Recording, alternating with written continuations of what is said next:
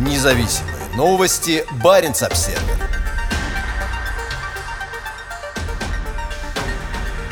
На Севморпути может сложиться критическая ситуация. Раннее появление льда застало перевозчиков врасплох, и теперь большое число судов рискует застрять в толстых морских льдах.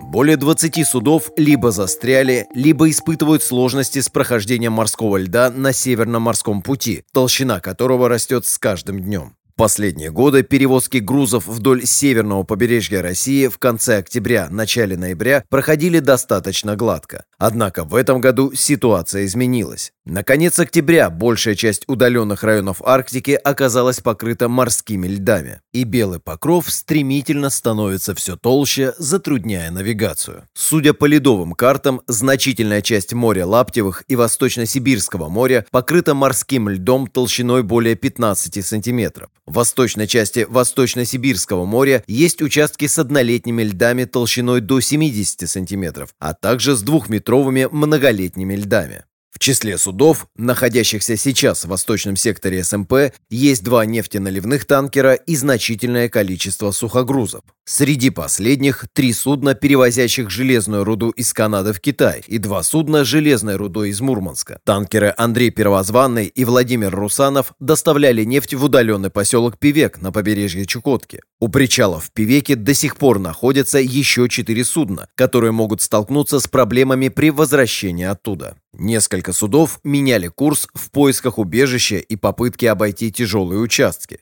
Голландское судно большой грузоподъемности «Пулграч» в конце октября доставило груз на газовый проект «Новотека» на Гыданском полуострове и должно было вернуться в Китай. Вместо этого сейчас судно идет на запад в составе каравана во главе с атомным ледоколом «Таймыр».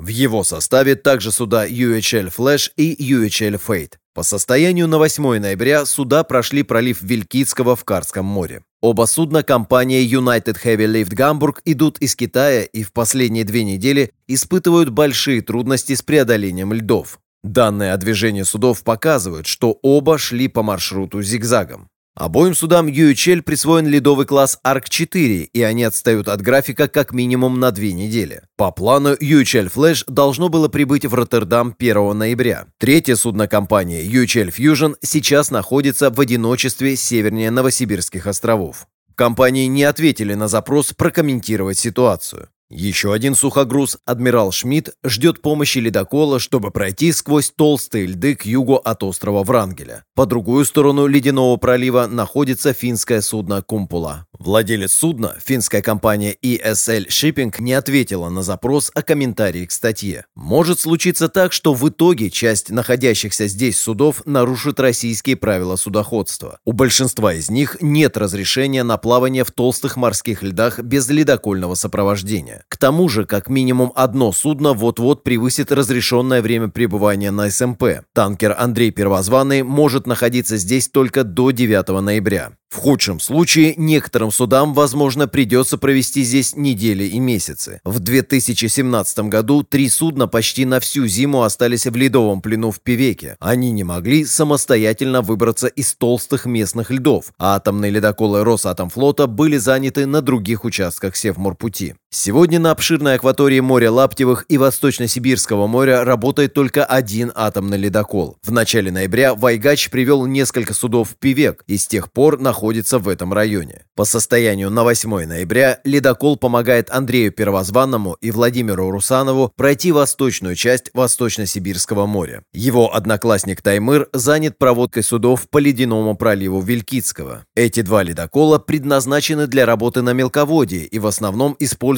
в районе Обской губы и Енисейского залива. Тем временем самый новый и мощный российский ледокол «Арктика» все еще стоит в Санкт-Петербурге, где был на ремонте. Ямал и 50 лет победы пришвартованы в Мурманске. Сложные навигационные условия сложились, несмотря на необычайно теплую октябрьскую погоду. По данным Росгидромета, октябрь оказался намного теплее обычного. На большей части побережья Российской Арктики температура превышала норму на 2-4 градуса. При этом в регионе наблюдаются сильные ветра. По информации администрации СМП, в первую неделю ноября здесь бушевали шторма с порывами ветра до 30 метров в секунду. Сложная ледовая обстановка вызывает тревогу у российских властей, продвигающих СМП в качестве будущей альтернативы Суэцкому каналу. Уже к зиме 2023-2024 годов грузовая навигация по маршруту должна стать круглогодичной, а к 2030 планируется увеличить объемы перевозки грузов до 150 миллионов тонн в год. Независимые новости. Барин обседный.